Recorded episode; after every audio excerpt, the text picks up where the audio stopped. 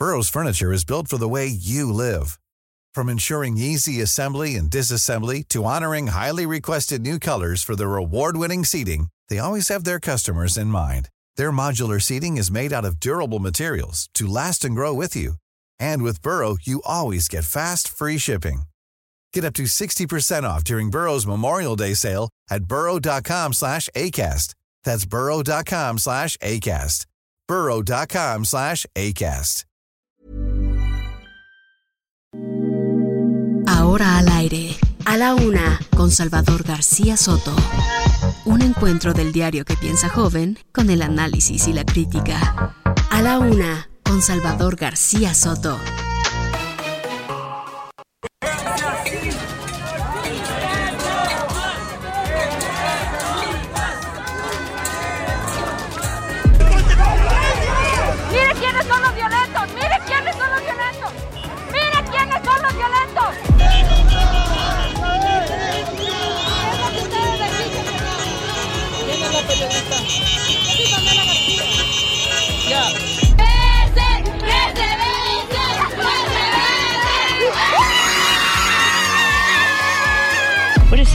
¿Qué es lo que está pasando aquí? Health decisions are her own to make in consultation. ¿En dónde están las decisiones que nosotras como mujeres podemos hacer? Esto es realmente terrible.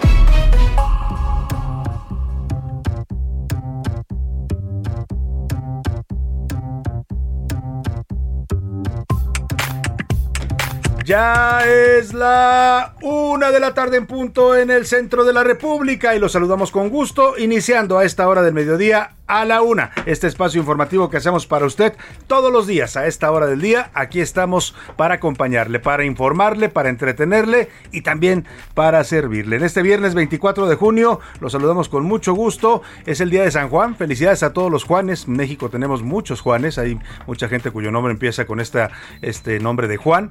Juan Manuel, Juan Francisco, Juan Ricardo, Juan Ignacio. A todos ellos les mandamos un afectuoso saludo. Es en, este, en esta conmemoración del día de San Juan. Y bueno, tenemos eh, en este viernes, ya llegó el viernes, así es que póngase de buen ánimo, viene el fin de semana, vamos a relajarnos un poquito, a soltar un poco a respirar, ¿no? Porque tanta presión, a veces tanto estrés, tantos problemas, a veces nos agobian y esta fue una semana especialmente pesada en términos de información, de situaciones, lo que vivimos con estos asesinatos allá en la Sierra Tarahumara de sacerdotes, la violencia que está padeciendo el país, la discusión y el debate sobre si es correcto o no la estrategia federal que está siguiendo este gobierno contra la inseguridad y la violencia, en fin, tantos temas complicados que por lo pronto hay que relajarnos un poco. Le vamos a informar en este viernes, le vamos a llevar todo lo más importante del panorama informativo de lo que ha acontecido en las últimas horas eh, y por supuesto también algo de música para que usted pues se ponga de buen ánimo. Vamos a estar celebrando el verano. Esta fue la semana del verano aquí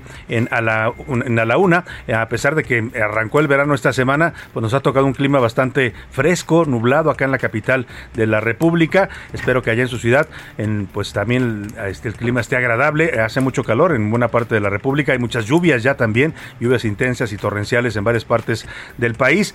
Eh, ya empezó a llover también allá en Monterrey, lo cual es una buena noticia. Está entrando agua a las presas, aunque todavía la crisis del agua sigue pues generando problemas. Vamos a tener un reporte de peleas en las calles de Monterrey por el agua. ¿eh? La gente se está peleando porque en cuanto hay un poco de agua en alguna toma, la gente va corre a, tratar de capturar o de almacenar agua, pero se han dado incluso riñas, enfrentamientos entre familias por ver quién se lleva el agua. Vamos a estar hablando de todos estos temas en este viernes en una temperatura de 23 grados centígrados acá en la capital de la República, 21 grados centígrados en este momento y con probabilidades de lluvia por la tarde. Y bueno, pues vamos a los temas que le tengo preparados. Antes déjeme desearle que este viernes esté usted cerrando bien la semana, que haya avanzado, si no terminado, por lo menos avanzado en sus pendientes, en sus temas que tiene, que tuvo eh, para realizar esta semana. Si le falta algo, si quedó por ahí algún problema que no se pudo resolver, ánimo, ánimo que todavía nos queda la mitad de este día y lo que resta del fin de semana para resolver cualquier situación adversa. Le decía, le tengo temas importantes en este viernes. Sorprende una balacera anoche. Oiga, qué situación, ¿eh? además me tocó estar ahí, ser testigo de lo que ocurrió anoche en el restaurante Suntory, un restaurante exclusivo de la zona de la colonia del Valle, un restaurante de comida japonesa, de los mejores que hay en la Ciudad de México.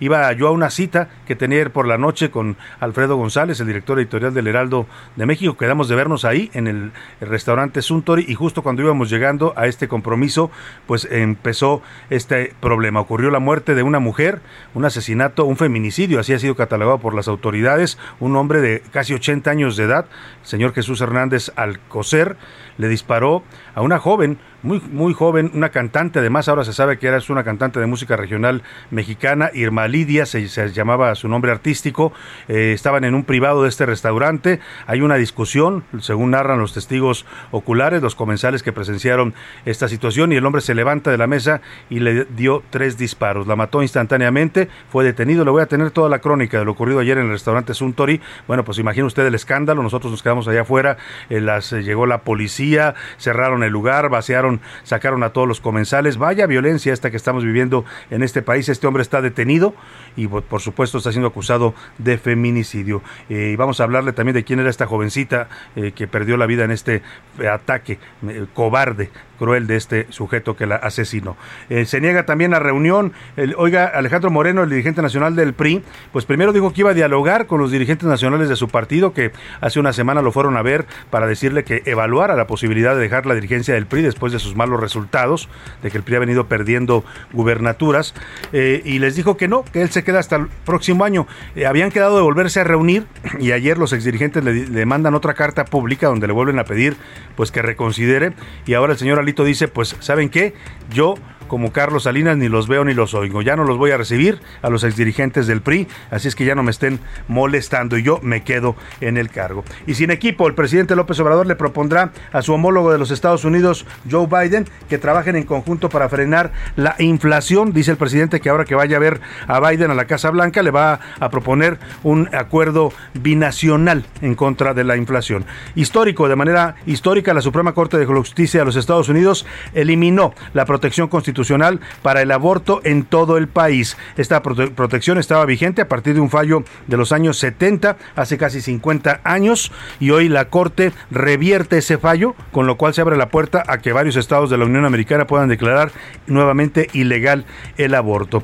En los deportes, viernes con B de verde, ya se reveló la playera oficial de la selección mexicana, la que va a usar en Qatar 2022. Nos va a contar Oscar Mota, regresa el tradicional color verde. Además, la Federación de Natación prohibió a la selección de Estados Unidos que la atleta Anita Álvarez participara en la final de natación artística. Es esta atleta que ayer le platicaba, México-Americana, se desmayó en plena competencia y se estaba ahogando. Si no es porque la entrenadora entra a rescatarla, bueno, pues ella pretendía eh, todavía participar en la final, pero la federación dijo no, no está en condiciones de salud para competir. En el entretenimiento es viernes y Priscila Reyes nos va a traer, eh, nos va a hablar del concierto que ayer dio Madonna desde Nueva York y también del besote que se dio en el escenario con otra cantante. Ya sabe que a Madonna le gusta hacer este tipo de escenas con las que provoca pues eh, reacciones. También la broma que le hicieron a unos comediantes rusos, eh, eh, los comediantes rusos más bien le hicieron la broma a J.K. Rowling, esta escritora, autora de los libros de Harry Potter, se hicieron pasar por el presidente de Ucrania, Volodymyr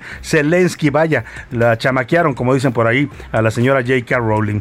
Y bueno, tenemos como un programa variado, con mucha información, con muchos temas, es bien así es que vamos a tener, pues por supuesto, todo para que usted se informe, se relaje y la pase bien en esta parte de su día. Donde quiera que me esté escuchando, le mando un abrazo. Yo soy Salvador García Soto y a nombre de todo este equipo de profesionales le digo, vámonos a las preguntas del día, o más bien al resumen de noticias, porque esto, esto como el viernes y como el fin de semana, ya comenzó. De panzazo. La Secretaría de Educación Pública plantea un proyecto en el que ningún estudiante sea reprobado y que solamente se cuenten el 80% de las asistencias. Esto debido a las condiciones educativas por la pandemia. Contra la extorsión. La Secretaría de Gobernación alista la creación de una Comisión Nacional Antiextorsiones para contar con un cuerpo especial de combate y prevención de ese delito. Alto al fuego. Miembros del episcopado mexicano llaman al gobierno federal a revisar su estrategia de seguridad. Ayuda. Luego del sismo magnitud 5.9 en Afganistán, la ayuda comenzó a llegar. Países envían tiendas para refugio y alimentos. hambruna. De acuerdo con la Organización de las Naciones Unidas, alrededor de 19 millones de personas podrían pasar hambre debido a la guerra entre Rusia y Ucrania. Esta es la opinión de hoy. Y vamos a hacer las preguntas de este viernes para que usted, como siempre lo hace, participe con nosotros, nos ayude a hacer este espacio y este programa que es suyo y por supuesto debatamos juntos los temas de la agenda pública de este país. El primer tema que le pongo sobre la mesa en este viernes es el tema de la seguridad aérea en México. Después de varios meses en los que Estados Unidos nos degradó, la Federación de Aviación de los Estados Unidos nos degradó a la categoría 2, nos quitó la categoría 1, lo cual impacta, ¿sabe por qué? Porque con categoría 2 las aerolíneas mexicanas no pueden pueden abrir nuevos vuelos a Estados Unidos. Se mantienen los vuelos que ya tenían, pero no pueden abrir nuevas rutas. Y esto, por supuesto, golpea a las aerolíneas de México porque es el mercado más importante que tenemos, además del interno, pues es el mercado de Estados Unidos. el caso es que el gobierno de López Obrador, que fue el que, eh, pues al que le dictaron esta medida, porque no cuidaron la seguridad aérea, pues eh, dijo que la íbamos a recuperar rápidamente. Primero dijo el presidente que en cuatro meses la recuperábamos. Bueno, han pasado ya casi ocho meses de aquella medida, el doble ya vamos para el año y nada más no podemos recuperarla. Ah, la semana pasada aquí estuvo en este estudio, en esta cabina, el subsecretario de Transporte, el señor Rogelio Jiménez Pons, y nos decía que estaban ya a, nada, a punto de recuperar la, la calificación 1 de la eh, FAA, la Federación de Aviación de Estados Unidos, y que había venido incluso un, ya un equipo técnico de esta federación para hacer revisiones a la seguridad de México. Pues hoy se filtra, hoy se filtra por ahí que ya viene el fallo de la Federación de Estados Unidos y que van a decir que México se queda en categoría 2, es decir, que no nos van a devolver la categoría 1. Hoy le preguntaron al presidente qué pensaba de esto y él dice pues que también son corruptas estas organizaciones y yo le culpa pues a la FA de mantenernos en categoría 2. Yo le quiero preguntar, ¿usted quién cree que sea la culpa que la aviación mexicana haya sido degradada a la categoría, a la segunda categoría, pues por eh, la Federación de Estados Unidos? ¿Es culpa de este gobierno por no cuidar la seguridad aeropuertuaria? ¿Es culpa de la FAA, la Federación de Aviación Estadounidense, por ser corrupta, como dice López Obrador? ¿O es culpa de la autoridad republicana y los recortes presupuestales? ¿Qué me dice de ese tema? El segundo asunto que le planteo tiene que ver con la marcha del orgullo gay. Mañana se realiza en México la manifestación, aquí en la Ciudad de México, quiero decir, ya ha habido varias manifestaciones en Guadalajara, en Monterrey, en algunas ciudades de la República, en muchas ciudades más bien, y aquí es la que la más eh, grande, la más eh, multitudinaria, la que se realiza en la Ciudad de México. Se estima que van a acudir 300 mil personas. Es una marcha en la que la comunidad LGBT, TTI y más van a exigir sus derechos, van a celebrar, sí, van a, van a celebrar en las calles, pero también van a recordar que este país todavía sigue manteniendo posiciones de homofobia y discriminación hacia las personas de la diversidad sexual. Yo le quiero preguntar eh, si usted es parte de esta comunidad LGBT, TTIQ y más, si es usted de esta, pertenece a esta comunidad, le pregunto si va a salir mañana a marchar. Le doy opciones para que me diga. Sí iré, hay que defender nuestros derechos. Sí pertenezco a la comunidad, pero no iré a marchar. No me gusta salir a estas manifestaciones. O todos debemos apoyar a esta comunidad o de plano yo no estoy de acuerdo con estos temas de la diversidad. Los números para que nos marque 5518 41 51 99 es el número de WhatsApp donde puede contactarnos por mensaje de texto de voz, usted decida cómo. Aquí lo importante y es muy importante es que su opinión cuente y salga al aire. Vámonos al resumen de noticias, ya le dije, porque esto como el viernes y el fin de semana, ahora sí, ya fuimos al resumen más bien, vámonos a la información. A la una, con Salvador García Soto. Vámonos a esta información que le tengo. Asesinaron ayer, ya le platicaba lo que ocurrió en este restaurante de lujo en la Ciudad de México, la Colonia del Valle, una de las colonias más céntricas. Aquí por este rumbo se ubican los estudios de El Heraldo Radio. Y pues nada, que por la noche, al filo de las 8.30, se escucharon disparos al interior de este restaurante. Primero se pensó que se trataba de un tiroteo, después se aclaró que no, que era un asesinato y no cualquier asesinato, un feminicidio.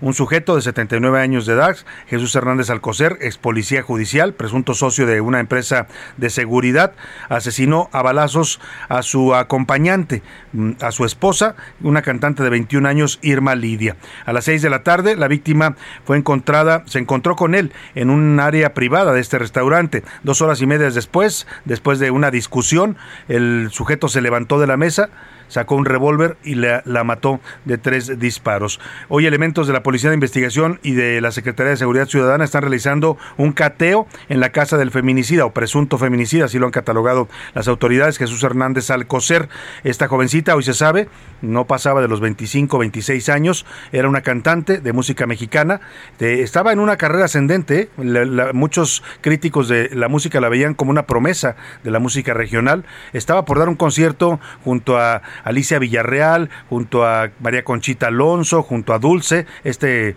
grupo que se hace llamar Las Grandiosas, la habían invitado a participar con ellas en el concierto. Y bueno, pues aquí la violencia feminicida otra vez arrebató la vida de una mujer, pues Vaya usted a saber, todavía no se saben bien los motivos por los cuales se originó esta discusión y este asesinato. Por lo pronto vamos contigo, Mario Miranda, que estás ahí en la colonia Jardines del Pedregal, donde se realizó este cateo a la casa del presunto feminicida Hernández Alcocer. Te saludo, Mario, buenas tardes.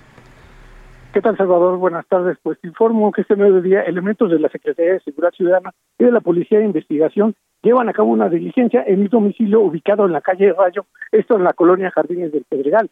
El domicilio se presume que es de Jesús N., el hombre que la noche de ayer presuntamente asesinó a su pareja sentimental, Irma Lidia Gamboa, en un restaurante en la colonia Valle.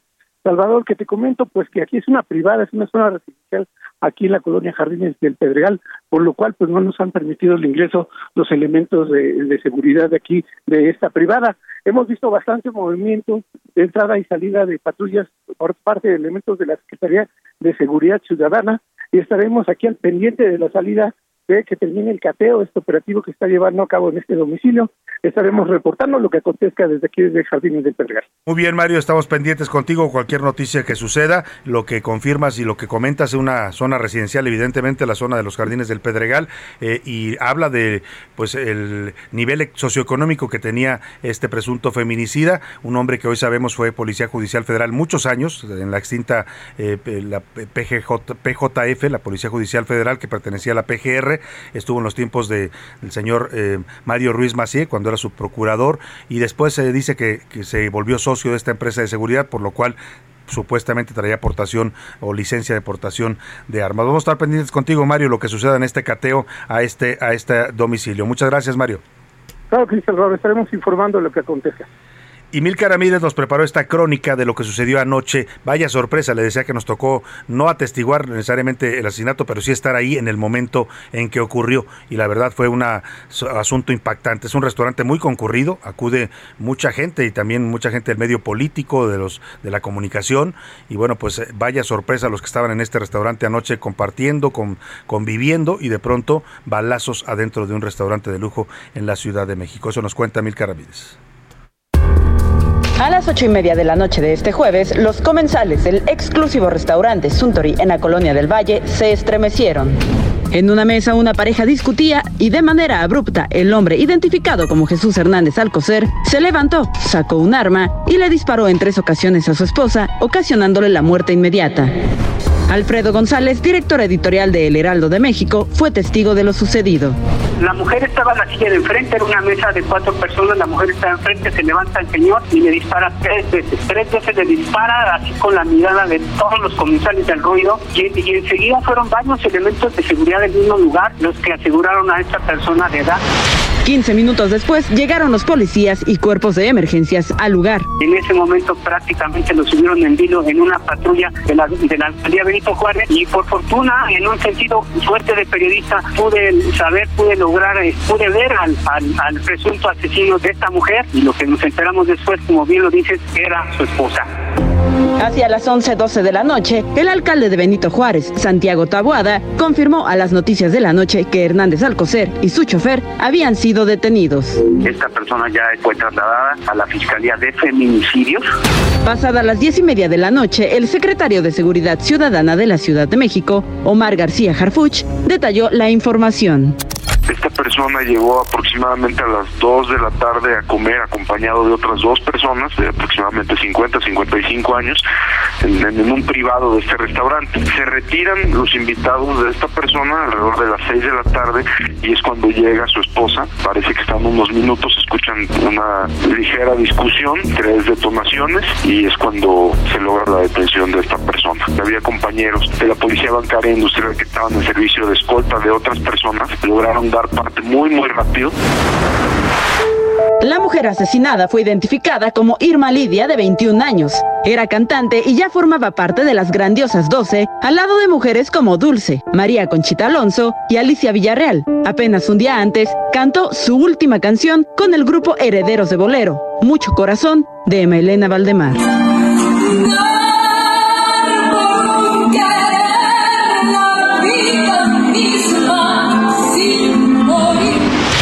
A la Una con Salvador García Soto, Milka Ramírez pues vaya, vaya violencia. Una mujer de 21 años, le decía, considerada toda una promesa de la música, había comenzado su carrera a los 12 años, publicó su primer disco Regalo de Dios en 2015 con tan solo 15 años de edad, en 2017 su segundo disco llamado Hablando Claro, tres años después en 2020 lanzó una producción eternamente Irma Lidia. Esta es su voz cantando Señor Amor. El video lo publicó en su cuenta de Twitter, perdóname, en su cuenta de YouTube hace apenas dos días. Escuchemos cómo cantaba esta mujer que lamentablemente su vida fue cegada por la violencia feminicida. Señor amor, cuando era niña ya pensaba en ti. Alguien me habló que tú guardabas algo para mí. Señor amor, cuando penetres donde moro yo.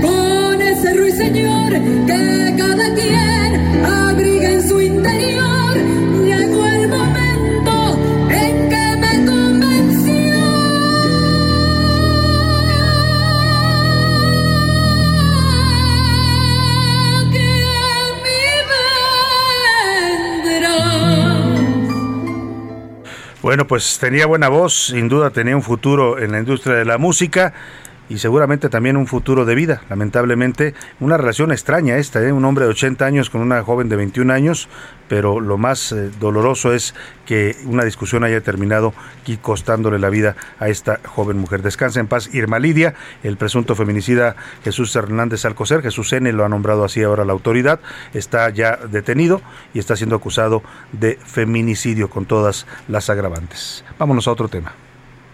A la una, con Salvador García Soto.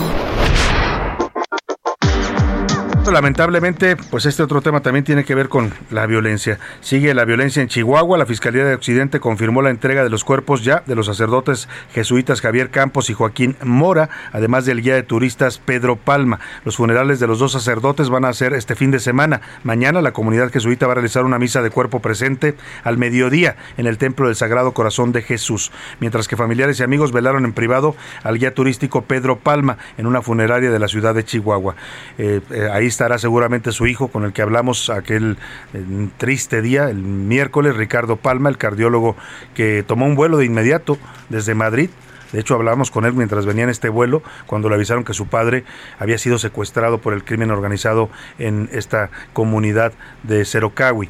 Eh, lamentablemente, pues eso terminó mm, no siendo cierto y más que secuestrado había sido asesinado. Qué dolor de verdad para esta familia, como para muchas familias en México, lamentablemente, que están sufriendo esta violencia del narcotráfico. Y mientras tanto, siguen sin ser localizados los hermanos Paul y Armando Vallereza, eh, secuestrados el lunes por Noriel Portillo Gil el Chueco. Mira, antes de asesinar a estos sacerdotes, había cometido un secuestro.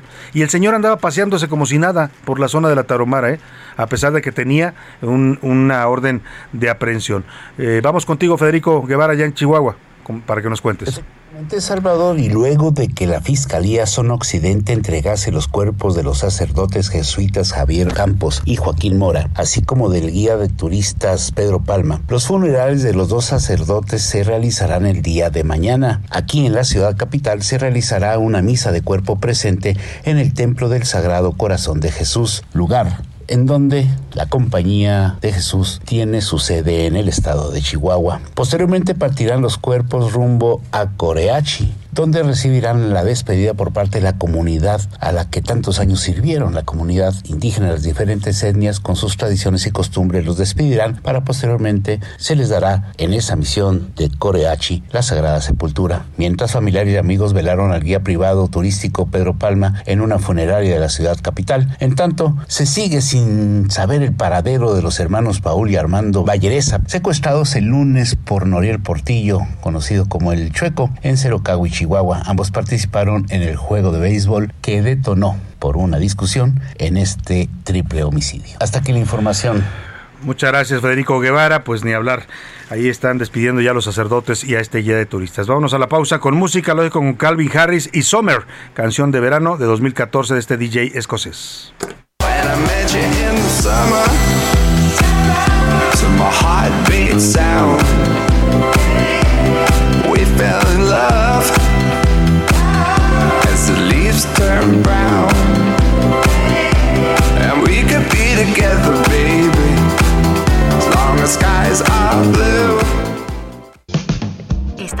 A la Una con Salvador García Soto. Regresamos. Sigue escuchando A la Una con Salvador García Soto. Ahora, la rima de Valdés. O de Valdés, la rima. Ah, qué buen primera base es el señor presidente. Ahí está, aviente y aviente la pelota. Qué bien le hace. Que ninguno se le pase porque con un out los saca. Cualquier bateador se aplaca ante este gran pelotero. De todos, este es el mero que a toditos me los saca. Él es el rey del diamante, pero a la hora de batear no se pudo ni envasar con su uniforme elegante de México. Muy galante, hizo gala de su brazo y hasta de apretar el paso. Lástima que sea un deporte. Ahí sí es bueno mi reporte. Casi dio hasta un zambombazo. Pero el béisbol y el Estado son muy diferentes juegos. Presidente, yo le ruego, no ande tan empelotado, con tiradero regado en casi todos los temas. Hay que resolver problemas en lugar de ir al estadio. Y yo me vuelvo locadio porque me rompe el esquema.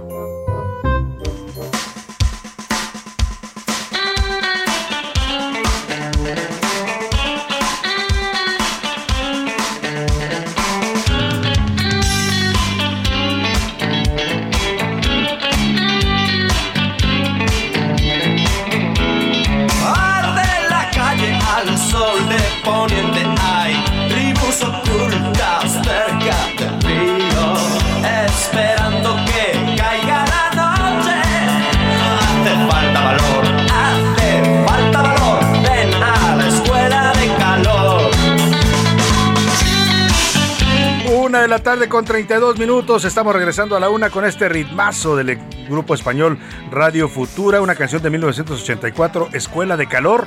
Yo la bailaba por allá en mis años más mozos.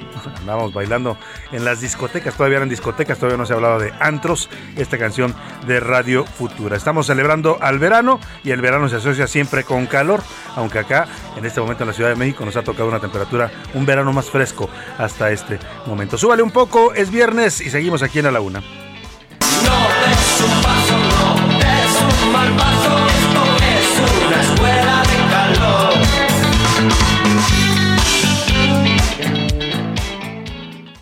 A la Una con Salvador García Soto.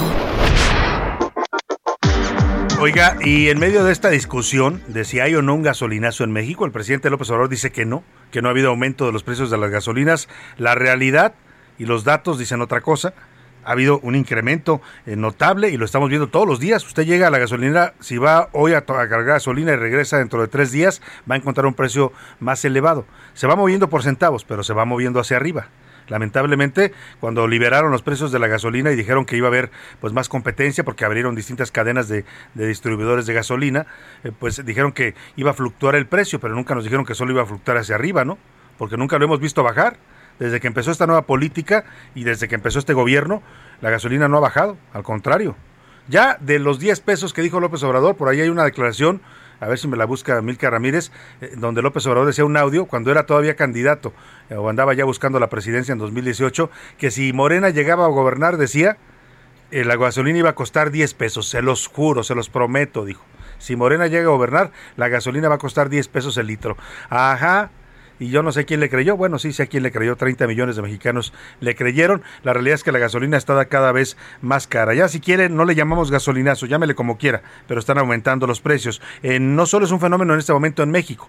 El aumento es a nivel mundial y tiene que ver con, con, con, conflictos internacionales como la guerra en Ucrania que disparó los precios del petróleo. Escuchemos cómo prometía, que era por ahí el año de 2017, si mal no recuerdo, Andrés Manuel López Obrador, entonces dirigente nacional de Morena, ya aspirante a la presidencia, este tipo de promesas, pues que son al final promesas de candidato. Escuche usted.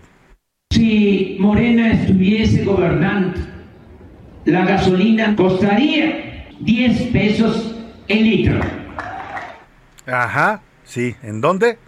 En el país de los sueños de López Obrador, porque aquí en México la gasolina sigue subiendo. Le decía, sí, ciertamente el fenómeno es internacional eh, y todos los países están sufriendo el incremento de los combustibles. Estados Unidos, por ejemplo, el gobierno, pues ya eh, anunció el presidente Biden que va a dejar de, de, cobrar el impuesto, es decir, va a subsidiar la gasolina, como ya lo estaba haciendo en México López Obrador. También en España, pues están pidiendo apoyos fiscales para la gasolina. Vamos contigo, Berardo Martínez, para que nos hables de estas alzas a los combustibles en el mundo que simplemente no se detienen. Buenas tardes, Everardo.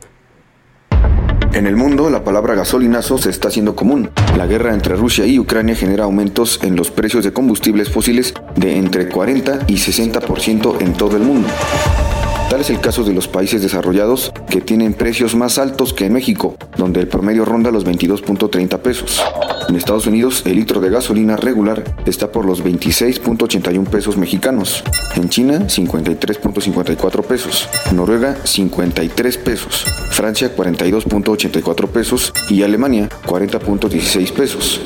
Alejandro Montúfar, director de la agencia Petro Intelligence, dijo que la estrategia del gobierno mexicano, implementada inmediatamente iniciada la guerra, de reducir el cobro de impuestos y luego de añadir un subsidio complementario, ha sido adoptada por diferentes países al evitar una inflación mayor. Recientemente en Estados Unidos, Joe Biden, que viene perdiendo popularidad, pidió al Congreso ajustes a la legislación para dejar de percibir el impuesto a las gasolinas, algo todavía pendiente. En España se aprobó en abril el apoyo fiscal y se piensa en hacer ampliaciones ante la subida sin freno de los precios de los combustibles, pero dentro del mismo gobierno hay funcionarios que se oponen con razones al decir que los incentivos deberían ser hacia los más necesitados y no en general. En costos, España invierte mil millones de euros de su horario en subsidios colocados de manera unilateral desde el gobierno pero discutidos internamente. Alemania invierte 15 mil millones de euros en acuerdo político. Francia 3.800 millones de euros de forma unilateral. Brasil 5.200 millones de dólares en proceso de acuerdo entre poderes. La realidad es que a cuatro meses de iniciada la guerra no se ve su fin, mientras que en México se han gastado 3.500 millones de dólares para los subsidios y hay quienes pronostican una recesión global impulsada por la inflación guiada por los precios de los combustibles. Para la una con Salvador García Soto, Everardo Martínez. Pues interesante esta nota de Berardo Martínez por el comparativo que nos hace de cuánto anda la gasolina en otros países, si la medimos en pesos, ¿eh? porque ellos tienen otras monedas, pero traducido o más bien eh, el tipo de cambio del peso con otras monedas, la, gasolina, por ejemplo, en Estados Unidos en este, momento, en este momento está a 26 pesos. Va a bajar un poco de ese precio cuando se empiece a aplicar el subsidio que anunció Biden, que pidió permiso al Congreso para aplicar este subsidio, para dejar de cobrar el impuesto. En China, 53 pesos, en Noruega, 53 en 40 eh, pesos, dijo dónde, en, creo que en Brasil, más o menos el precio. La diferencia eh, es que muchos de estos países tienen ingresos muy superiores a los de los mexicanos. ¿eh? No se deje usted llevar por, porque también acá lo celebran. Tenemos la gasolina más barata del mundo, dice el presidente, ¿no? O es de las más baratas del mundo. Sí, pero también tenemos los salarios mm, de los más bajos del mundo. Entonces hay que tomar en, cuenta esa, esa, proporción siempre. Sí, en Estados Unidos estará muy cara la gasolina, pero la gente gana mucho mejor, igual que en China, igual que en Noruega. Y vamos a, Vamos a otro tema ahora, hablando de gasolina, los que andan a punto de prenderse fuego, ¿no? Eh, con este tema de la división interna son los priistas. Eh, la semana pasada, hace nueve días exactamente, le informamos de esta de esa reunión que sostuvieron los exdirigentes nacionales del PRI. Eran 12 exdirigentes en total que acudieron a pues a reunirse con su con el líder de su partido, con Alejandro Moreno Cárdenas, Alito Moreno como le llaman, y le pidieron que renunciara, le pidieron que dejara la presidencia del PRI porque los resultados que ha tenido en las elecciones que ha participado desde hace dos años que es dirigente, pues no son nada buenos. Le hacía yo el recuento de que Alito ha participado el PRI bajo el mando de Alito Moreno en 21 elecciones. Ha perdido 20 y ha ganado una. Pues con esa cuenta de verdad cualquier otro ya hubiera renunciado, pero pues el dirigente del PRI les dijo, no, yo no me voy, me quedo hasta 2023, agosto de 2023, cuando termina su mandato estatutario. Y en la reunión de, la, de hace nueve días eh, acordaron que se iban a volver a reunir. O sea, quedó claro que él no se iba, que eh, fue electo por un periodo de cuatro años y que se iba hasta 2023, pero acordaron que se iban a, él, les dijo a los dirigentes de su partido que iban a abrir otras cosas, que iban a renovar algunos órganos, que iban a, discutir un más inclusión dentro del partido. Y en ese sentido, los exdirigentes le vuelven a mandar una carta el día de ayer, una carta pública donde le dicen, señor dirigente, pues volvámonos a reunir, como usted se comprometió. Y la respuesta de Alito hoy es que no va a haber reunión, que ya no los va a recibir que porque le andan mandando estas cartas y le molestó mucho. La carta la firmaron Claudia Macié, Carolina Monroy, Manuel Fabio Beltrones, eh, César Camacho, Pedro Joaquín Codwell, Beatriz Paredes, Roberto Madrazo, Dulce María Sauri, Humberto Roque Villanueva, además del coordinador de los senadores del PRI, Miguel Ángel Osorio Chong.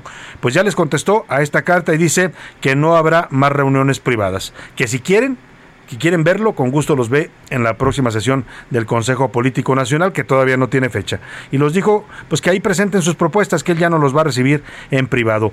Uf, esto me huele a que las cosas en el PRI se van a poner muy, muy ¿eh? Vamos a ver cómo reaccionan los exdirigentes. Hay molestia por esta respuesta. Es una respuesta ruda después de que habían acordado dialogar. Y vamos a ver cómo acaban las cosas en el PRI. Que lo único que le falta es esto, ¿eh? que se dividan y se peleen los peristas, porque ya el partido está en la lona literalmente, ¿no? De haber sido el todopoderoso PRI que gobernó hasta 2018 que había regresado con mucha fuerza después de que lo sacaron de la presidencia de los Pinos a patadas en el año 2000, pues eh, ahora está literalmente pues en, en, boca abajo, literalmente así se encuentra el PRI en estos momentos. Vámonos a otro tema. Le decía que pues México eh, va a reprobar otra vez, según nos dicen, en la seguridad aérea. Son épocas de exámenes, ¿no? Para los estudiantes están ya cerrando el curso escolar, muchos de ellos están presentando sus exámenes, otros están presentando las materias que se les quedaron, los extraordinarios famosos, ¿no? Y a México también le hicieron examen, pero en el tema de la seguridad aérea. Ya habíamos reprobado hace eh, siete meses, ¿cuándo fue exactamente la, la degradación de la categoría aeronáutica de México? Ahora le digo la fecha, pero más o menos hace siete, ocho meses ocurrió el año pasado cuando Estados Unidos, su Federación de Aviación, eh, anunció que pues México perdía la categoría 1 que tenía en mayo de 2021, o sea, ya se cumplió un año, hace más de un año, fíjese, yo estaba pensando que era menos tiempo. Bueno, pues ya hace un año y un mes que nos quitaron esta categoría. Entonces el gobierno de López Obrador, que fue al que se la quitaron, porque esto es una, a quien califica no es a, las aerolíneas, ¿eh? Las aerolíneas mexicanas siguen siendo seguras y reconocidas en el mundo. A quien le calificaron fue al gobierno a la Secretaría de Comunicaciones y Transportes, a la Dirección de Aeronáutica Civil, que le dijeron, oye, tus protocolos de seguridad pésimos, ¿eh? No tienes gente, no tienes gente suficiente, no estás cumpliendo con todos los requerimientos. ¿Y qué significó esta degradación? esta tronada de México en seguridad aérea, pues que las aerolíneas mexicanas ahí sí son las afectadas, a pesar de que el culpable sea el gobierno, pues las eh, aerolíneas mexicanas ya no podrían abrir nuevos vuelos a Estados Unidos, con lo cual se pierden pues uno de los mercados más importantes para la industria aeronáutica nacional. Dijo entonces el gobierno que en cuatro meses iban a recuperar la categoría 1, así lo declararon, por, por aquí tenemos nosotros un audio que entrevistamos en su momento al secretario de Comunicaciones y Transportes hace un año, eh, pero pues nada, ha pasado un año y nada. Hace unos días estuvo aquí en esta cabina visitándonos el subsecretario de Transporte, Rogelio Jiménez Pons, que es hoy el encargado de los temas de aeronáutica, y nos decía esto.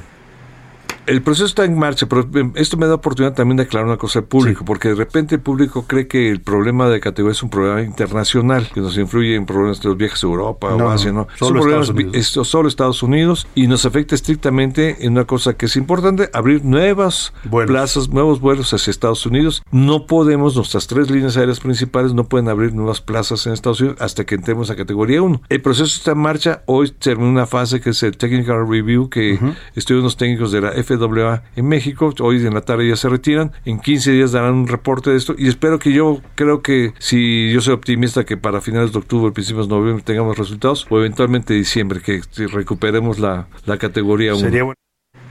Pues ahí está lo que nos decía el subsecretario, que estábamos ya a nada de lograrlo. Pero, y él mismo decía que habían venido ya los técnicos y los eh, peritos de la FAA, de la Federación de Aviación de los Estados Unidos, y que estaban a punto ya de otorgar de nuevo esta categoría 1. Pues nada, hoy se filtra por ahí que en esta revisión técnica que ya ocurrió, encontraron más de 20 nuevas deficiencias. 20 nuevas faltas. Por lo pronto, pues el regreso a categoría 1 podría irse hasta noviembre o diciembre próximos, aunque la Secretaría de Comunicaciones y Transportes dio a conocer que siguen en proceso de recuperar esta categoría. Le preguntaron hoy en la mañana al presidente López Obrador cómo veía esto de que no podríamos no podíamos todavía regresar a la categoría 1 a pesar de que su gobierno prometió que lo íbamos a recuperar en cuatro meses. El presidente, pues otra vez, ya sabe, todos son culpables menos yo, es la lógica de López Obrador y ahora culpó a las a las argo- organizaciones internacionales, entre ellas a la FAA de los Estados Unidos, que es una de las federaciones de aviación más reconocidas en todo el mundo, de las más seguras, pues el presidente dice que también estas eh, federaciones y estas organizaciones internacionales son corruptas. Desde luego se aprovechan, hay muchos intereses, empezando por los que no nos quieren. No todas las organizaciones internacionales son honestas, en todos los ámbitos. ¿eh? Por lo general, siempre ahí están los intereses de grupos empresariales, financieros. Otra vez, López Obrador no cambió nada en que lleva buscando la presidencia de 2006 en fueron 18 años. No cambió nada, ¿eh?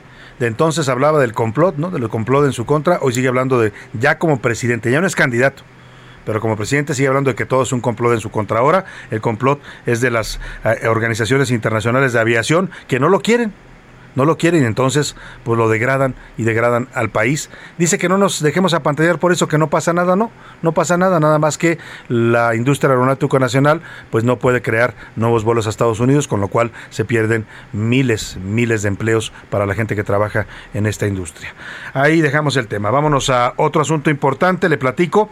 El próximo lunes la Asociación Nariz Roja, una de las asociaciones que defiende los derechos de los niños con cáncer, que apoya a los padres de familia que tienen un hijo con cáncer, que ha sido vital en esta etapa, en estos últimos cuatro años en los que empezaron a escasear los medicamentos, los tratamientos para las quimioterapias.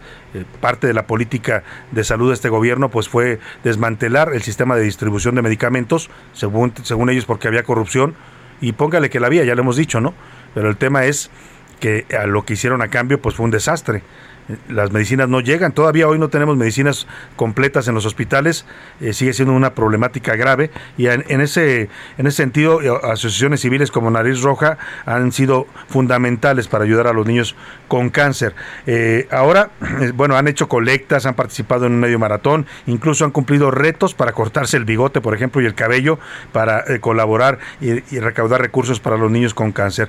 Están lanzando una nueva campaña y como siempre nos gusta apoyarlos y apoyar a quien lucha en favor de estos niños de México. Hago contacto en la línea con Alejandro Barbosa, director de la Asociación Nariz Roja. ¿Cómo estás, Alejandro? Te saludo, muy buenas tardes. Salvador, un gusto saludarte a ti y a tu auditorio. Platícanos la nueva campaña que está lanzando Nariz Roja y cómo podemos apoyarlos. Muchas gracias. Como bien lo dijiste, el problema continúa. En algunos estados sí ha llegado algo de medicamento, pero no esto es como el chocomil. De nada nos sirve que nos llegue la leche y la, y la canela si no llegó el chocolate o viceversa. No tenemos los tratamientos completos y hay lugares como Oa- Oaxaca, donde acabamos de estar, entregamos un millón de pesos en medicamento y siguen igual. Lo dijeron los padres, estamos abandonados. Y sobre esta dinámica que ha pasado en varios estados del país, sigue pasando, eh, lanzamos esta campaña que se llama No me rindo, que es el mensaje que mandan los niños a la sociedad. El cáncer es fuerte, es el enemigo principal a vencer, y ellos le dicen, no me rindo, y nosotros nos sumamos a ese no me rindo, invitando a la gente de primera instancia que graben un video en cámara horizontal donde digan no me rindo y lo, su- lo suban a sus redes sociales. Dos, que nos apoyen con su colaboración. Vamos a hacer, hacer la colecta para poder seguir comprando medicamentos y entregarlos gratuitamente en distintos estados de la República, Chihuahua, Oaxaca, Jalisco, etcétera. Y eh, estamos invitándolos también a que se sumen a los retos, ponerle precio a su barba, a su cabello, a su bigote, porque como ya lo hizo el Canelo, lo ha hecho aquí en Jalisco, en Guadalajara lo hizo Pablo Lemos, el presidente municipal, eh, el cabello realmente pues, es- vuelve a salir, la barba vuelve a salir, lo Sí. que desafortunadamente no podemos recuperar es la vida. Entonces, si hacemos ejercicios como estos, podemos entre todos seguir ayudando a los niños y que y a los adultos para que no deje de haber medicamento en, en nuestro país. A ver, esta colecta de puerquitos, ¿cómo se va a llevar a cabo? Los puerquitos pueden pasar eh, en Guadalajara, Ujú. Calle Hospital 142, o llamar en, vía Facebook, nos mandan un inbox para que ustedes puedan pasar ahí a la oficina a adoptar un puerquito. Se lo llevan durante un mes y ese mes pues hay que ponerlo bien chonchito, regresarlo, junto con ustedes lo rompemos para que vean cuánto fue lo que se recaudó y pues todo ese recurso que toda la comunidad nos ayude a reunir pues se va a utilizar en medicamentos. Ya, y, y el, el reto dices, por ejemplo, si yo tengo barba o bigote, digo, pues mi bigote me vale para mí cinco mil pesos, ¿no?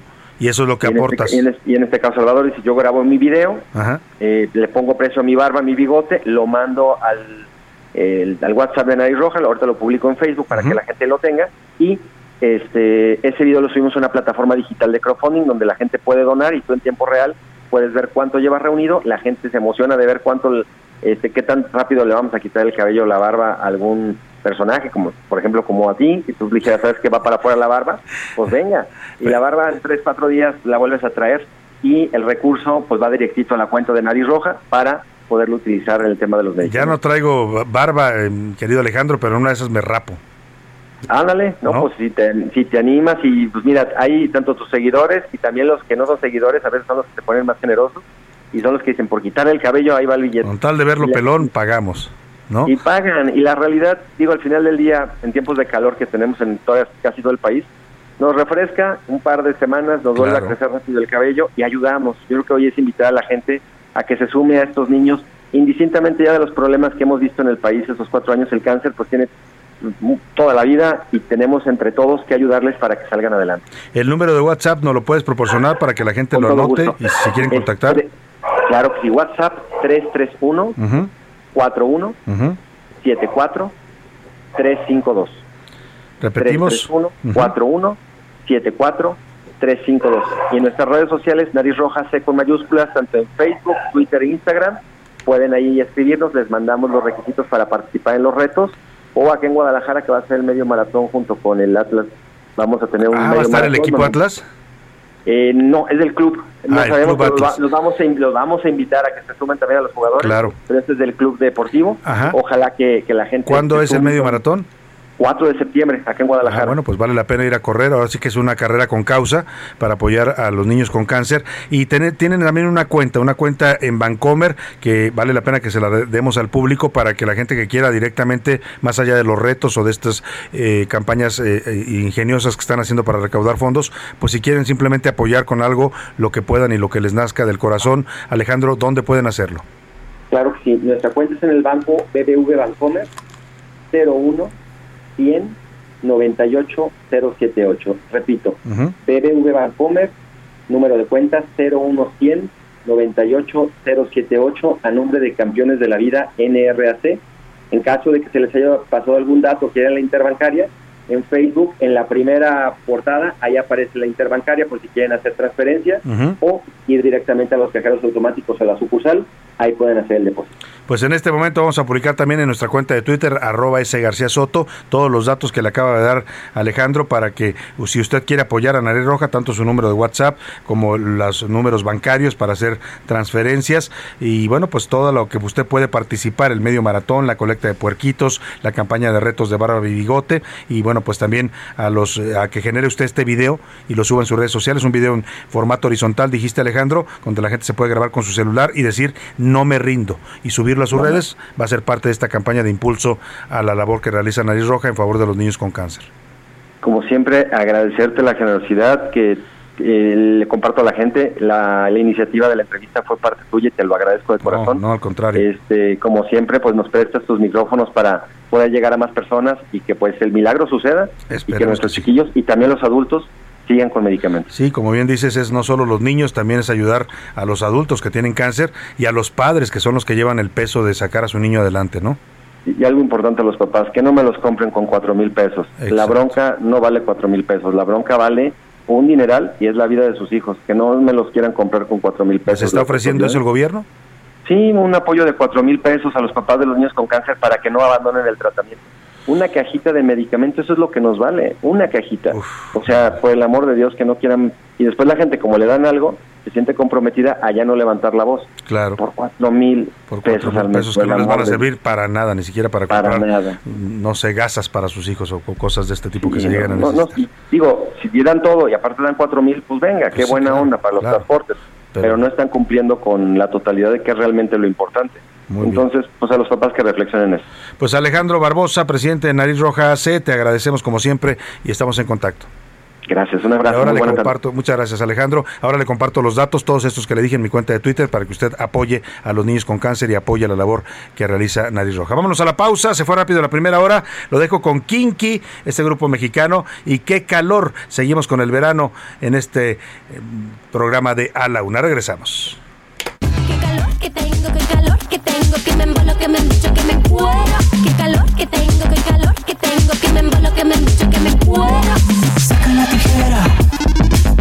El jeans, hazlo short, no quiero mezclilla. Quiero acariciarte desde la rodilla, abre la nevera. Mete la cabeza, mete la cabeza, échame vapor. Haciendo Estás escuchando A la Una con Salvador García Soto. Regresamos. Ya estamos de vuelta con A la Una con Salvador García Soto. El verano es azul. No matter where you are, en el Caribe, en Europa, porque el verano es azul. You know how it is, David? Come on. She's moving like a rock star, moving as a porn star. Dale go, you don't stop. Ya no te pares, dale mami. Bésame en la boca, fuerte como roca. Verano azul pa' ti, pa' mí, baila mi soca. La mano arriba loca, ya quítate la ropa. Bebamos en mi copa, ya muéveme la popa. Me gusta como tú, perreando poca luz. Faldita y camisú, ya no hay tabú. You know how it is, David. Come on.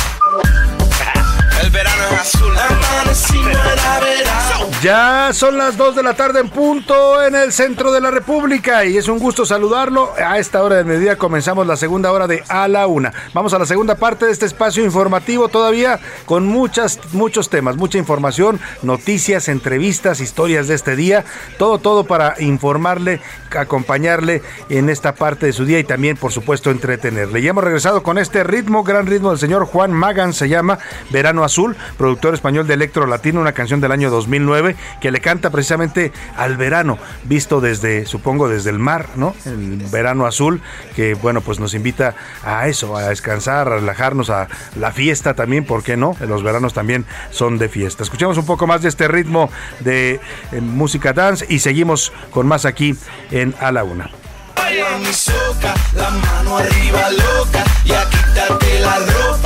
Bebamos en mi copa, ya muéveme la popa, me gusta como tú, perreando poca luz, faldita y camisú, ya no hay tabú. Ya no hay tabú, dice. Y vámonos a los temas que le tenemos preparados en esta segunda hora. Mucha información importante todavía para compartirle. Le voy a decir cómo le está yendo a la gente, sobre todo en el Pacífico, con la tormenta tropical Celia. Está afectando a varios estados de la República. En Tepic, Nayarit, una granizada colapsó literalmente la ciudad. Oiga, ya van 12 en Tepic, Nayarit. Tuvimos unas inundaciones fuertes la semana pasada y ahora con Celia, una granizada terrible. En Veracruz, una mujer murió porque le cayó una roca de casi una tonelada, imagínese, mientras que en Oaxaca hay una persona desaparecida. Mañana le decíamos, la Ciudad de México se pinta con los colores del arco iris, es el día de la marcha del orgullo gay, la marcha de la comunidad LGBT y más. El gobierno capitalino espera la participación de más de 300 mil personas. Habrá 140 vehículos alegóricos que acompañarán a los contingentes y ya todo el paseo de la reforma se está pintando de estos eh, multicolores del arco iris para la celebración que será mañana. Celebración que va acompañada también de una exigencia de respeto, de derecho y de reconocimiento a esta comunidad. En los Estados Unidos, la decisión de la Corte Suprema de, los, de este país sobre quitar la protección legal al aborto ya está provocando fuertes reacciones. Estamos viendo un mensaje en la cuenta de Twitter de Hillary Clinton, la ex vicepresidenta de los Estados Unidos, eh, pues en contra de esta decisión de la Corte que abre la puerta para que a varios estados de la Unión Americana pues mm, vuelvan otra vez ilegal, penalicen pues el aborto. Vamos a hablar por supuesto de este tema. Por lo pronto, como siempre a esta hora del día, vámonos a escuchar sus mensajes, sus opiniones. Le hicimos dos preguntas interesantes. Una de ellas tiene que ver con este tema del desfile del orgullo gay, si usted participa o no participa, si es parte de esta comunidad. Y también le preguntamos sobre la degradación de México en la categoría eh, de aeronáutica. Seguimos en categoría 2 y parece que nos van a mantener ahí la Federación de Estados Unidos porque no cumplimos con las medidas de seguridad aeroportuaria. Y para que escuchar sus opiniones y comentarios, ya está conmigo aquí Priscila Reyes, a quien saludo con gusto. ¿Cómo estás, querida Priscila? Hola, muy bien, querido Salvador. Feliz viernes. Viernes, viernes, viernes. Todos eh, tenemos que sonreír porque pues ya viene el fin de semana. Más bien ya estamos en el fin de ya semana. Ya empieza, ¿no? Y ahora, ahora que estamos escuchando ese ritmo, me dio mucha risa porque hay una parte que dice, bien, ven, quítate la ropa. no estuve nada mal, están en la playa. Entonces se van a poner un bikini. Aquí no, no, la podemos quitar porque imagínese usted el espectáculo que vamos a dar, lamentable. Pero bueno, también está con nosotros Priscila Milka Ramírez. Milka, ¿cómo estás? Bienvenida. ¿Cómo estás, Salvador? Hola, Pris, ¿cómo están? ¿Cómo estás? Feliz porque es viernes. Y si usted se pregunta dónde anda José Luis Sánchez, pues anda ahí galaneándolo, que sabe hacer muy bien. No, se fue por ahí a un a compromiso de fin de semana. Es que le mandamos un abrazo a José Luis que va a andar por allá en Los Cabos, en Baja California, ¿no? Qué bonito lugar, Baja California Sur. Qué rico. Qué rico, ya que, quisiéramos estar por allá. Oye, Priscila, hicimos estas preguntas interesantes eh, y es momento, como siempre en este programa, de saber qué dice el público. El público dice, yo no estoy de acuerdo con estas manifestaciones, aparte siempre hacen cierres de calles y nos afectan, pero bueno, saludos, es lo que dicen por acá. Eh, Fernando Castro, definitivamente el gobierno es el responsable sobre esta degradación y su austeridad republicana. Isidro de Ramadero desde Guadalajara, para el Mesías Bananero no le dan la razón y son corruptos, pobre México, eh, está loco y necesita terapias, es lo que dicen. Salvador Priscila, buenas tardes. Guillermo Villarreal desde Monterrey. Como todo lo que toca la 4T lo destruye, lógicamente la aviación se quedará en segunda categoría hasta el próximo sexenio. Esperemos que no, Salvador. Esperemos que no, porque de verdad afecta mucho, Priscila, porque no pueden abrirse nuevas rutas a los Estados Unidos, que es uno de los principales mercados de aviación en el mundo. Por acá dice Salvador, se nota claramente que no investigan bien las noticias. Eh, la chica asesinada por el abogado tenía más de 40 años, no 21. Es que fíjate, Salvador, que hay información que está encontrada, pero pues es la información oficial que nos han dado. La ¿eh? información Ojo, oficial, ojo. ayer tenemos, y a ver si me busca Milka Ramírez, un audio. Ayer le preguntamos al secretario de Ojo. Seguridad Ciudadana, Omar. García Garfush, sobre esta la edad de esta joven. Se lo pregunto yo directamente qué edad tenía. Y él dice que no tenía el dato exacto, pero que iba entre los 25 y los 30 años. Es el dato que se da hoy, se da a conocer este dato de los 21 años. Eh, pues mire, Y también dicen Pero que más estaban allá- casados y eso, pero claro, bueno. más allá de, de la edad, pues ese el, hecho no, la gravedad del hecho no cambia, ¿no? O sea, tiene usted razón. Si usted tiene el dato confirmado, ojalá nos diga su fuente. Mándenos. ¿De dónde? Sí, Mándenos. ¿De dónde mándenos sacó la usted que tiene, por tenía 40 años? Eh, lo que dice García Garfús, y lo decía anoche, es que estaba en este rango de edad entre los 25 y los 30 años. En un momento más le pongo el audio. ¿Qué más dice el público, Priscila? Priscila. Parece que la perdimos, la comunicación con Priscila. Vamos a, restablecerla. Vamos mientras a ver qué dice Twitter, en la comunidad tuitera, en donde también planteamos estas preguntas. Eh, siempre participa mucho la gente en Twitter, es muy interesante conocer su opinión. Eh, es un perfil muy particular, el de la gente de Twitter, son los usuarios de esta red social. ¿Y qué dicen sobre estas preguntas que formulamos, Milka Ramírez? Pues mira, sobre la marcha de mañana de la comunidad LGBTTIQ, el 11% dice que sí va a ir, que van a defender a los derechos. Si van a participar. Sí van a participar en la marcha. El 67% dice que no, que no va a asistir a la marcha. Y el 22% dice que no apoya a la diversidad. 22%. Uy, 22, pues alto todavía, todavía. todavía es alto en este país. Y la, y la pregunta era más para quienes pertenecen a esta comunidad, que se asumen como parte de esta comunidad, pero también participa gente que no necesariamente es eh, gay. ¿eh? Claro, y que apoya. y que apoya y que sale a apoyar los derechos de estas personas. Por ejemplo, van muchas madres o padres que tienen hijos de la Sí, comunidad claro. LGBT, van a apoyarlos y se vale también. Pero bueno, pues ahí está la opinión de nuestra comunidad twittera. Claro, y mm, eh, per- perdón, y que es una lucha muy fuerte porque eh, en el tema de los niños es difícil muchas veces decir, híjole, está chiquito, ¿qué hacemos? Sí, sobre todo cuando los niños muestran, por ejemplo, el tema de- de- del transgénero desde pequeñitos, Correcto. ¿no? Y es todo, un, todo un dilema para los padres, cómo tratarlo, cómo abordarlo. Ahora ya hay más apoyo psicológico, hay más asesoría sobre ese tema, pero sí son, siguen siendo temas complicados al interior de una familia. Correcto, Salvador. Y en la segunda pregunta sobre la categoría dio- categoría Dios, sobre la La categoría, categoría 2. Ojalá tuviéramos Ya categoría Dios en aviación, imagínate, podríamos volar a todo el mundo. sobre la categoría 2, eh, en la comunidad tuitera, bueno, que traigo hoy, dicen que el 92% dice que es culpa del gobierno, el 3% que es culpa de la agencia de Estados Unidos, de Ajá. la FAA, y el 5% dice que es culpa de los recortes presupuestales y la austeridad republicana. Oye, me quedé pensando en tu categoría Dios. A esa categoría. solamente el presidente López Obrador, ¿eh? porque él cree que todo lo que él dice, eh, hace, Tiene es, autoridad es- moral. es totalmente eh, en- bueno, ¿no? Es el camino, dijo ayer, ¿no? Sobre la estrategia de seguridad. No la voy a cambiar porque es el camino. Pe- o sea, categoría Dios solamente López Obrador. Y yo creo que sí, porque por ejemplo Adán Augusto dice que son los tiempos de él. Que son los tiempos del Señor, exactamente. Sí, yo creo que por ahí anda, así se siente más o menos el ego del presidente a ese nivel. Así nos estabas comentando, Priscila Reyes. Ah, Buenas perdón. tardes, a ver, espérame, Pris. Priscila. eh, Espérame un segundo, te- perdón que te interrumpa. Ya tenemos el audio donde Omar García Harfus habla de la edad de la mujer asesinada ayer ver, en el restaurante. Suntory. Tenía la, la mujer eh, asesinada. Sería mera especulación de mi parte, pero debe tener entre 25 y 30 años. Muy joven. Y el señor detenido, el presunto responsable, tiene arriba de 75 años. Ahora ella es el dato que nos da el secretario de Seguridad y él reconoce que todavía no tiene el dato exacto. Si usted, Radio Escucha, estimado, tiene el dato exacto, pues compártalo. Mire, aquí no se trata de andar señalando errores de nadie, es la información que tenemos hasta el momento. Vamos a checarla bien, como dice usted, vamos a buscar otras fuentes de información, pero si usted nos puede compartir de dónde sacó este dato, que tiene 40 años o tenía 40 años, lamentablemente en paz descanse, pues eh, sería bueno que nos lo proporcionara. Priscila, perdón. La señora Margarita Silva nos manda saludos. Señor García Soto Priscila, les deseo un buen fin de semana, que descansen. Gracias, le igualmente para a todos usted. los que nos escuchan, Salvador. Eh, por acá dicen, de ninguna manera asistiré. Caen en el abuso. Estas personas quieren un trato especial. ¿Por qué? Ah, ah, buenas tardes, Salvador Priscila Hermosa. Les comento que mi hija de 10 años apoya mucho a la comunidad LGBT y me enseñó mucho a evitar burlas y palabras hirientes y estoy orgulloso de ella. Saludos desde Guadalajara, Omar Miramón. Bravo, Omar Miramón y bravo a Saludos, Omar. Betsy. Pone Sí. aquí cómo se llama Es hija. un- Bravo. Es un signo de, su- de las nuevas generaciones, Priscila, ¿eh? La- las nuevas es. generaciones ya traen otro chip. Lamentablemente hay gente todavía de nuestras generaciones que se resiste a aceptar esta diversidad, que se resiste a, creer, a aceptar que es, pues que es una realidad y que es un derecho de cada quien definir su, su preferencia sexual, ¿no? Eh, eh, y bueno, pues eh, es muy respetable su opinión, yo la respeto y escuchamos aquí todas las opiniones, pero las nuevas generaciones si vienen ellos ya con otra mentalidad, sí lo ven como algo, pues que hay que aceptar y que hay que verlo como algo normal, ¿no?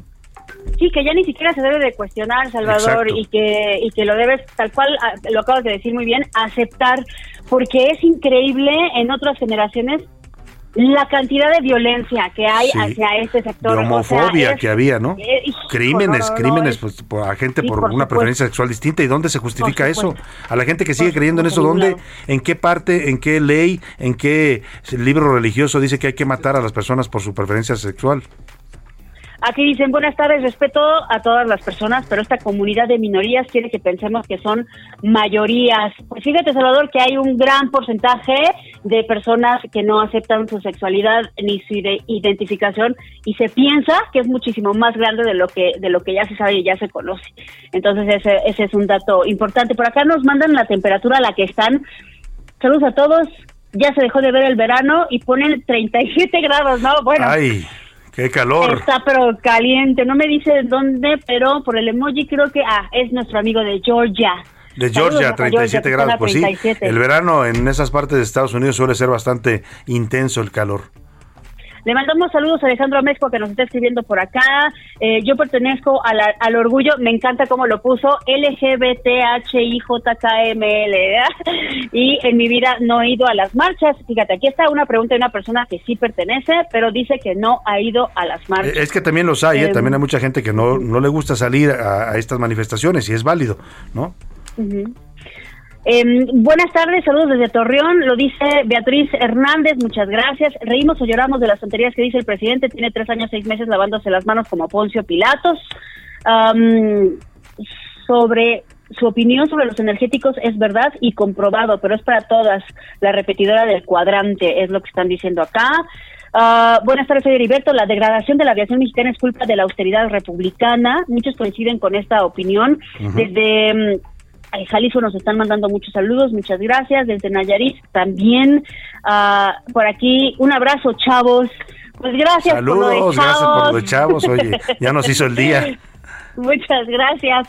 ¿Qué tal? Un saludo afe- afectuoso también, también para usted. Gracias. Charroque también te mandamos muchos saludos. Y muchos saludos para todos los demás. Desde Monterrey nos escuchan. Abrazos para Monterrey. Abrazos para todos, muchas gracias por comunicarse con nosotros y vamos, a, si le parece en este momento, Priscila, a, a- a hablar de Chicago, esta gran ciudad de los Sí. Estados Unidos, la ciudad de los rascacielos. Mucha gente dice Nueva York, la ciudad de los rascacielos, pero la ciudad original donde nacen los rascacielos es la ciudad de Chicago, que es una ciudad hermosa, eh, con, con, un, con una cantidad de atractivos importantes, con una gastronomía. Ya hablamos aquí con el chef Israel eh, Arechiga de la gastronomía de Chicago, pero ahora vamos a hablar de esta ciudad, lo que significa eh, para la gente que vive, que conoce y que disfruta esta ciudad de Chicago. Priscila. Sí, Salvador, una ciudad importantísima. ¿Por qué estamos hablando de Chicago? Porque es el mes de Chicago en A la Una y vamos a despedirla platicando con eh, Juan Guevara Torres, periodista en Chicago de Now Media Radio 102.9 FM. Ahí nos escuchan todos los días de lunes a viernes y vamos a preguntarle todo lo que queremos saber de Chicago. Juan, ¿cómo estás? Buenas Querido tardes. Juan, buenas tardes. Mi querida Priscila, mi querido Salvador García Soto, fíjese que eh, aquí en Chicago estamos a 30 grados centígrados. Ajá. Así que, Calorcito. fíjate que, déjenme platicarles algo. Chicago es una ciudad que está padrísima venir eh, en verano. Ahorita que estamos a 30 grados. Es cuando más se disfruta, ¿no, Juan? ¿Mandé? Es cuando más se disfruta Chicago en el verano. Sí, la verdad es que se disfruta, Salvador. ¿Sabes por qué? Porque cuando es noviembre, Sí. no te quiero explicar el brillazo que Los hace. vientos helados. Esa es la fecha en la que yo quiero ir, en noviembre, con frío. Pues mira, eh, me ha tocado estar en Chicago, obviamente, a 15 o 18 bajo cero. Ay. Que, vaya, hay montes de hielo en Ajá. las calles. De hecho, en, en la ciudad de los rascacielos, como tú lo decías, Salvador, es, es importante, pero sobre todo es la ciudad del viento, es la ciudad en donde The Windy City, le dicen, ¿no? viento porque entra la corriente por el lago Michigan y entonces en, en, en verano está padrísimo porque te llega una brisa muy padre, Muy pero fresca. en invierno está complicadísimo porque existe mucho frío, es húmedo y literalmente vas en la calle, en, en la calle Michigan, que es una de las calles más importantes, más bonitas, eh, ves los montes de hielo de dos metros. Claro. Y para la gente que no sabía, la única estatua eh, de Benito Juárez Ajá. se encuentra en Chicago. Fuera de México. Anda. O sea, más bien en territorio de Estados Unidos, ¿no? Claro, claro. Ajá. Obviamente, sí, en, en los Estados Unidos la única estatua de, de Benito Juárez se encuentra en Chicago Ah, y bueno, pues nos encanta estar transmitiendo a la una todos los días Sí. en Now Media Radio en una de nuestras estaciones sí. 102.9, la otra que tenemos está en, está en San Antonio y obviamente pues los canales de televisión de Media Televisión, que además tenemos siempre te estamos transmitiendo, mi querido Salvador, de las eh, eh, en la noche en tu noticiero. Entonces estamos muy contentos de ser partícipes de lo que están haciendo ustedes en la ciudad de Chicago. Muchas gracias. Oye, Juan, eh, tú que, que, que- has vivido en Chicago, que la conoces bien, eh, ¿cómo la definirías? Porque es una ciudad, eh, eh, pues digamos, eh, cosmopolita. Ahí encuentras gente de todo el mundo, pero por ejemplo, entre las Sí. comunidades que hay, la comunidad mexicana es impresionante. Mira, yo vivo en Houston, Ajá. pero estoy en Chicago en este momento, pues porque tenemos que venir a checar el changarro, ¿no? Pero eh, déjame decirte que Chicago es una ciudad muy complicada. Eh, tiene crimen, es una ciudad con crimen, es una ciudad que tiene una, un, un lugares extraordinarios, la comida es bonita, pero es una ciudad que tiene crimen. De hecho, eh, Chicago es una de las ciudades en donde el presidente Obama pues, era originario, ¿no? Él, él, él siempre estuvo, él inició su carrera política en Chicago. Eh, y una de las cosas que podemos ver es que existe una gran, gran comunidad mexicana eh, en Chicago, existe una gran comunidad hispana, pero también existe una gran comunidad eh, de Europa del Este. Aquí encuentras personas de Ucrania, encuentras eh, personas personas de, eh, de Croacia, de lo que era la eh, lo que ya no existe ahora, pero lo que era Yugoslavia. Eh, son muchas personas que llegaron a Chicago y es una de las ciudades más más enigmáticas y sobre todo más viejas. Chicago, toda la mafia italiana, la del padrino, todas Claro. ellas estaba en Chicago. Y sí, eh, Al Capone, pues vivía aquí en Chicago. Y existen lugares ahora en Chicago que son turísticos, en donde, bueno, pues aquí dicen, aquí existió Al Capone, aquí vivió, aquí se crucificó a alguien. Es decir, era, es, y sigue siendo, quiero que sepas que sigue siendo, es sabido Ajá. que todavía parte de la mafia italiana vive en Chicago, al día de hoy. Entonces, es una ciudad muy interesante, es una ciudad muy bonita, es una ciudad con crimen, Sí, pero es una ciudad que si sabes visitar los lugares bonitos, te la pasas muy bien. Hay, hay muchas, eh, muchas convenciones importantes en los Estados Unidos, las convenciones del plástico, las convenciones a veces de radio y televisión. O sea, hay muchas convenciones que se hacen en el McCormick Center, que está directamente también en, en la en Michigan Avenue y es grandísimo. Es como 10 veces el Estadio Azteca para que den una idea de lo inmenso que es Enorme. de convenciones. Y pues es una ciudad que tiene muchas cosas muy padres. El aeropuerto es el Chicago O'Hare. Es decir, es una ciudad muy padre para venir a visitar. eh, y que bueno, pues eh, sepan que en verano Chicago es muy bonito. En invierno no vengan. Porque si De son plano. mexicanos como yo, A, me- a menos que no sean, oye, a menos que sean fanáticos del frío como Priscila Reyes. No, yo creo- allá. Priscila, sí voy si te gusta estar de techo bajo cero, tenemos un problema. Eh, sí. No, no, no, no, no. Oye, Juan, rápido, cuando vayas, cuando, cuando tocas tierra en Chicago, cuando llegas, ¿qué es lo que se te antoja comer? O cuando no estás en Chicago, ¿qué Mira, hay un comer en restaurante y no son patrocinadores, es un restaurante que se llama Giordano's y lo digo porque es la pizza más deliciosa que existe. Existe una una pizza en, en Chicago que se llama el Deep Dish, que es una, que- dish, imagínense ajá. que es la pizza como un eh, eh, plato, pero en lugar de ser plato de, de cristal, es una es un plato de pasta de pizza y ahí la ponen. Entonces, Wow. tú no sabes, o sea, si quieres engordar, vete a Giordano's, no se te va a olvidar. Bueno, pues ahí está la recomendación de Juan Guevara y también eh, pues lo que nos aporta sobre esta gran ciudad que es la ciudad de Chicago, la ciudad de los vientos. Hay que visitarla en verano, dice Juan, y si le gusta el frío, si le gusta la temperatura extrema, pues vaya también en el invierno. Juan Guevara, director de No Media Radio, allá en este grupo importante de No Media Group, te agradecemos como siempre el- la colaboración con nosotros y el que nos transmitas allá, nos hagas llegar esta señal del Heraldo Radio y el Heraldo Televisión hasta los paisanos y la gente de Chicago, Illinois. Estamos orgullosísimos de ser su socio aquí. Pórtense mal, cuídense bien y que Dios me los bendiga. Muchas gracias, Juan Guevara, Gracias, Juan. periodista y director de este grupo de medios Wow. importante eh, que está creciendo con su presencia en el mercado hispano allá en los Estados Unidos. Por acá tengo un Oye. fanático del rap en Chicago también. ¿Quieres opinar sobre Claro, el movimiento de del rap en Chicago? West. ¿Quieres opinar? A ver, pásenle el micrófono acá. Tengo un visitante aquí en cabina que le gusta mucho Chicago mm, por el movimiento del rap, Priscila, que es una ciudad importante en este movimiento Así musical. Así es, ahí está. A ver. Hoy se lanzó un álbum bastante bueno de rap de un rapero de Chicago llamado Lupe Fiasco. Se llama Real, Mu- Real Music in Zion y ya está en plataformas. Está muy bueno, tiene muy buena lírica. Ah, bueno, pues ahí está la recomendación del rap de Chicago, Priscila.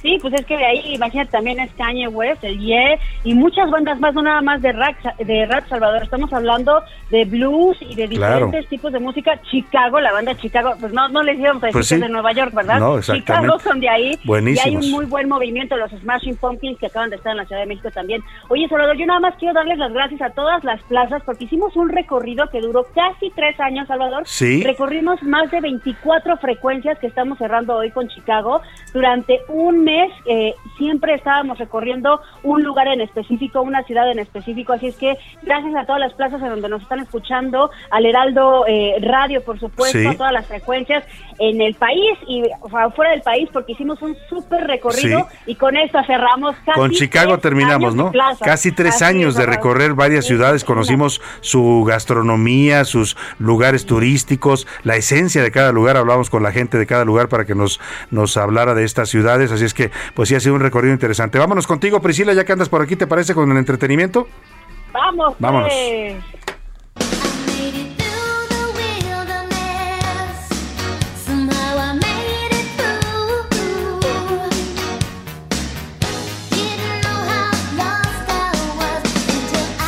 ¿Por qué estamos escuchando a Madonna, Priscila? Ay, la reina del pop, estamos escuchando Like a Virgin porque fíjate Salvador que ayer estuvo en un concierto como parte de la celebración del Pride, del orgullo, es la Semana del Orgullo, en Nueva York se celebra la Semana del Orgullo y hay una serie de eventos. Entonces ayer la reina del pop se presenta en la Terminal 5, que es un recinto en Nueva York, eh, pudimos ver en el escenario este nuevo cuerpo que ha sido tan controversial y que todo el mundo ha comentado. A mí la verdad es que cada quien que se haga la cirugía que quiera, pero yo tengo un problema con, con los implantes glúteos de Madonna porque siento que no la dejan bailar, no se puede mover igual. ¿Se puso como mucha, antes. se puso mucha pompa?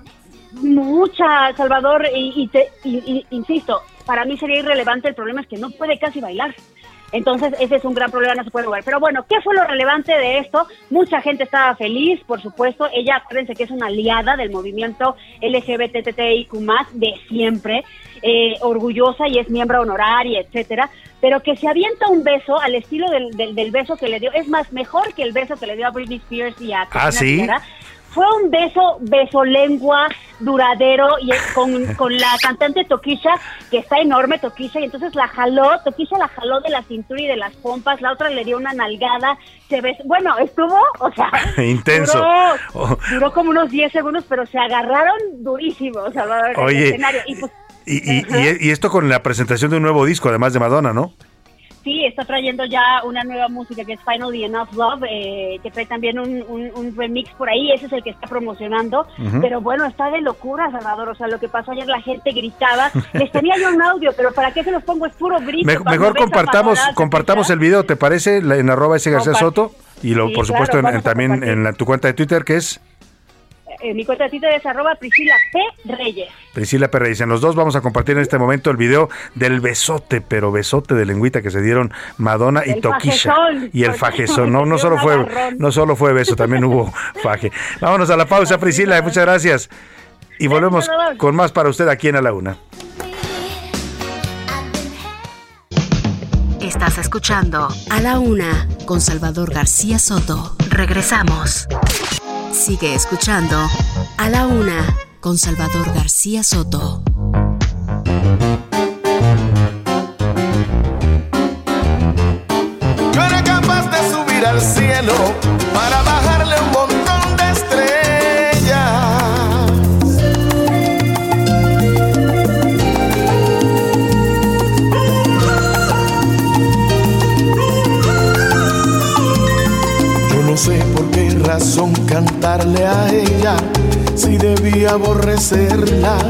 Con las fuerzas de mi corazón. Todavía no la borro totalmente, ella siempre está presente, como ahora en esta canción. Incontables son las veces que he tratado de borrarla y no he logrado arrancarla ni un segundo de mi ella sabe todo mi pasado, me conoce demasiado. Y es posible que por eso se aproveche, porque yo en el amor soy un idiota. Y he sufrido mil derrotas que no tengo fuerzas con 31 minutos, porque yo en el amor soy un idiota, dice Gilberto Santa Rosa. ¿Y quién no es un idiota cuando está enamorado? Dígame.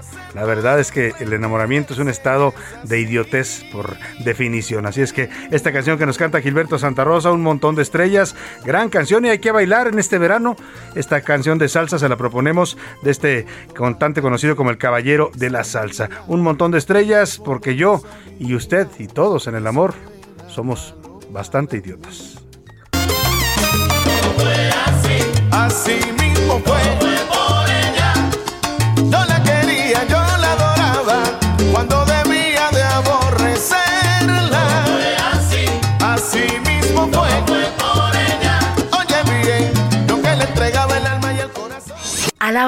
Con Salvador García Soto. Oye, vamos a platicar de un evento importante, un importante evento para la moda en México. La, el crecimiento de la industria de la moda en México es, la verdad, impresionante en los últimos años. Eh, muchos diseñadores que ahora tienen renombre internacional empezaron en este evento que le voy a contar, fueron, se dieron a conocer ahí y el Guadalajara en este sentido se ha convertido en una de las capitales de la moda dentro de México y de América Latina, e incluso con reconocimiento a nivel internacional. Estoy hablando de Intermoda, Expo Intermoda Moda, que se va a realizar del 12 al 15 de julio en la Expo Guadalajara.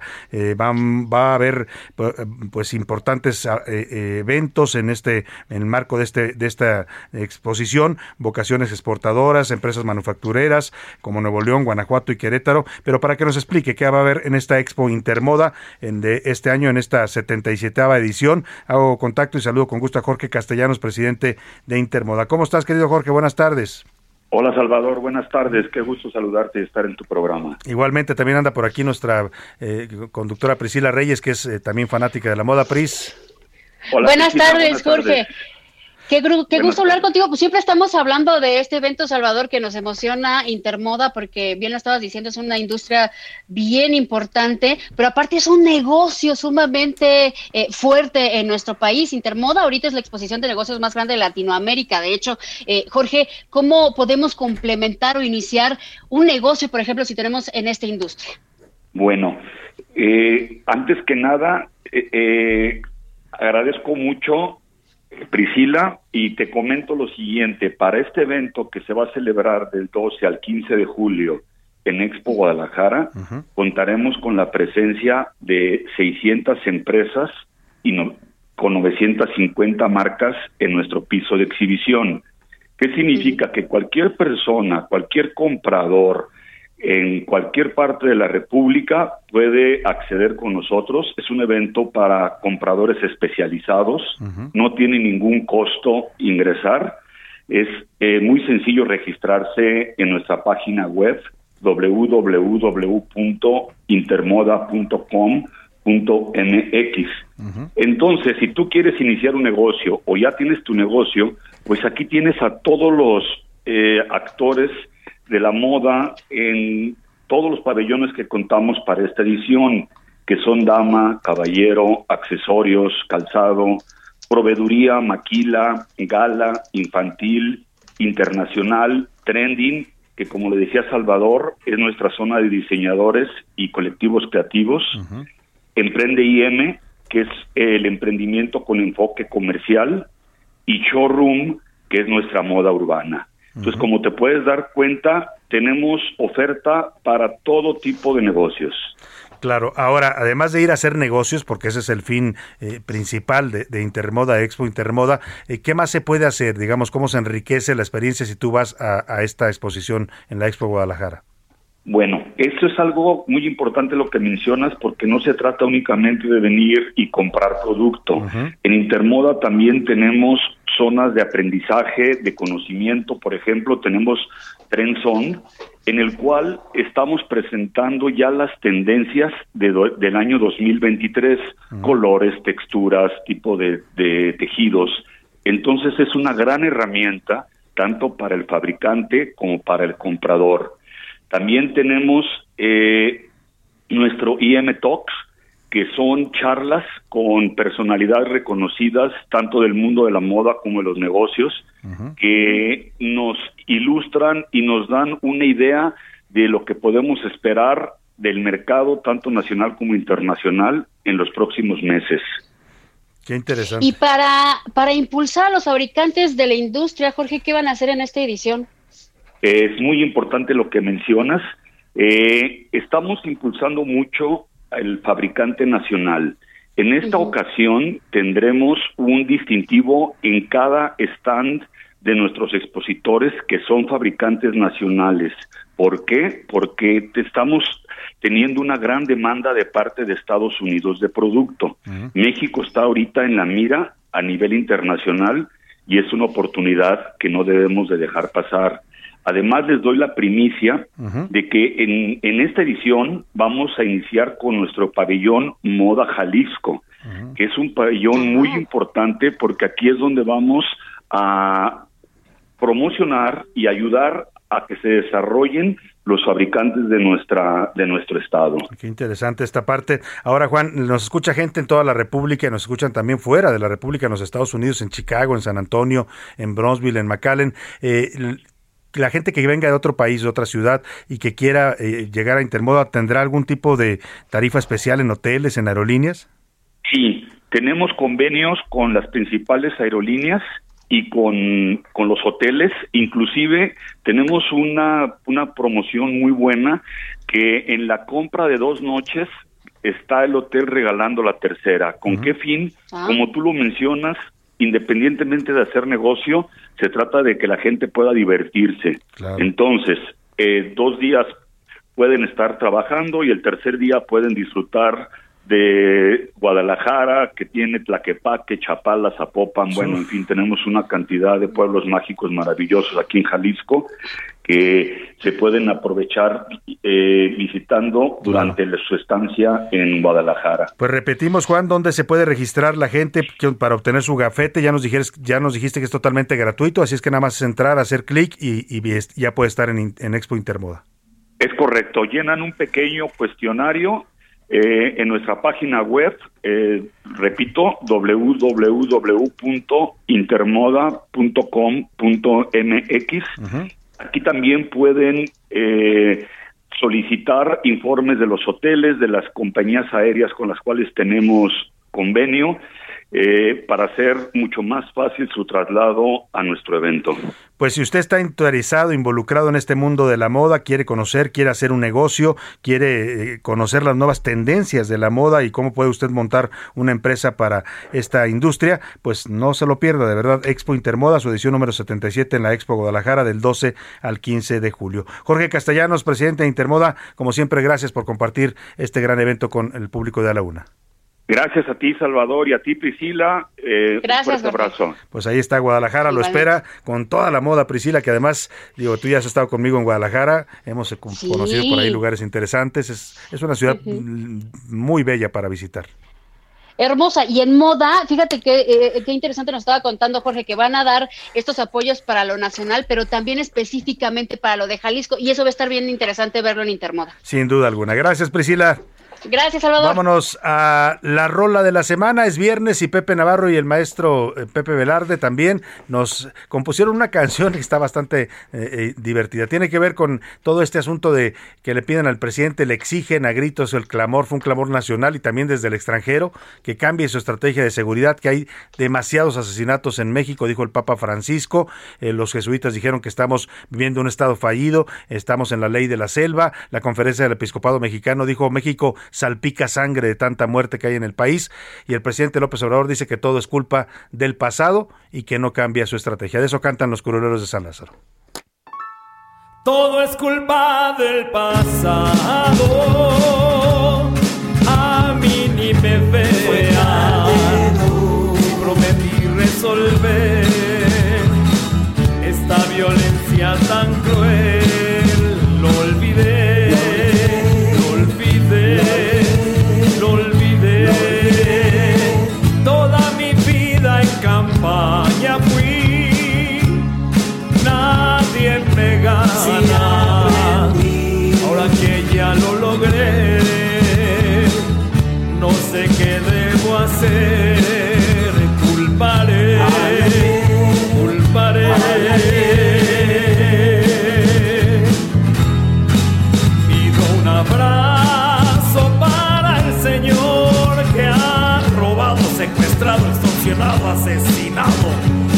Falta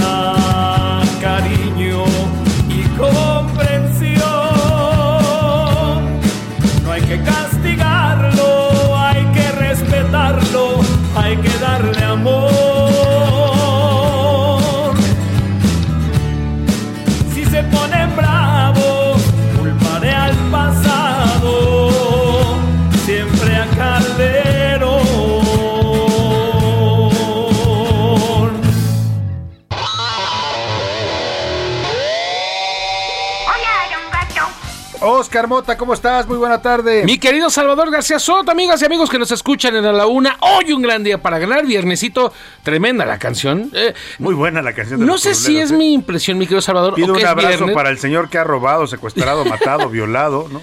Pues Digo, así está el presidente. No sé si sea porque es viernes y ya estoy un poco cansado, pero siento que el señor Navarro se supera cada semana. Sí, ¿verdad? De, pronto le echa ganas. ¿eh? A veces, ¿verdad? De pronto le echa ganas. sí. Un abrazo. A un gran abrazote, Pepe Navarro que hace estas canciones, las compone y también al maestro Velarde que las canta con él. Tres temas importantes, mi querido Salvador García Soto. Ya se realizó hoy temprano el sorteo de Wimbledon. Fernanda Contreras ya conoce a su rival, pero antes de platicar de ella, vamos a escuchar lo que dijo, lo platicamos el día de ayer con respecto al instante en el que califica ya a la ronda de, de Wimbledon. Muy emocionada. Vamos a escucharla y lo platicamos. Oh my gosh, I'm, I'm in shock. I'm just, it's all Oh Dios mío, estoy en shock. Estoy muy feliz. Fue un partido increíble. Timea Babos es increíble. Es una competidora fantástica. Viajé directo tras Roland Garros y mi entrenador me dijo que el pasto es muy distinto, que tuviera cuidado. Vi que no podía deslizarme nada, todo lo opuesto a la arcilla. Me comenzó a gustar, ayuda a mi servicio. Me gusta y cuando te caes no te cortas. Es como una pequeña almohada. Cuando era niña, mi abuelo en Navidad nos contaba historias de las fresas con crema, del pasto recién cortado, del estadio en Wimbledon. Recuerdo que jugó las semifinales. Nos decía que no hay forma de describirlo. Por fin puedo vivir esto. Es muy emocionante.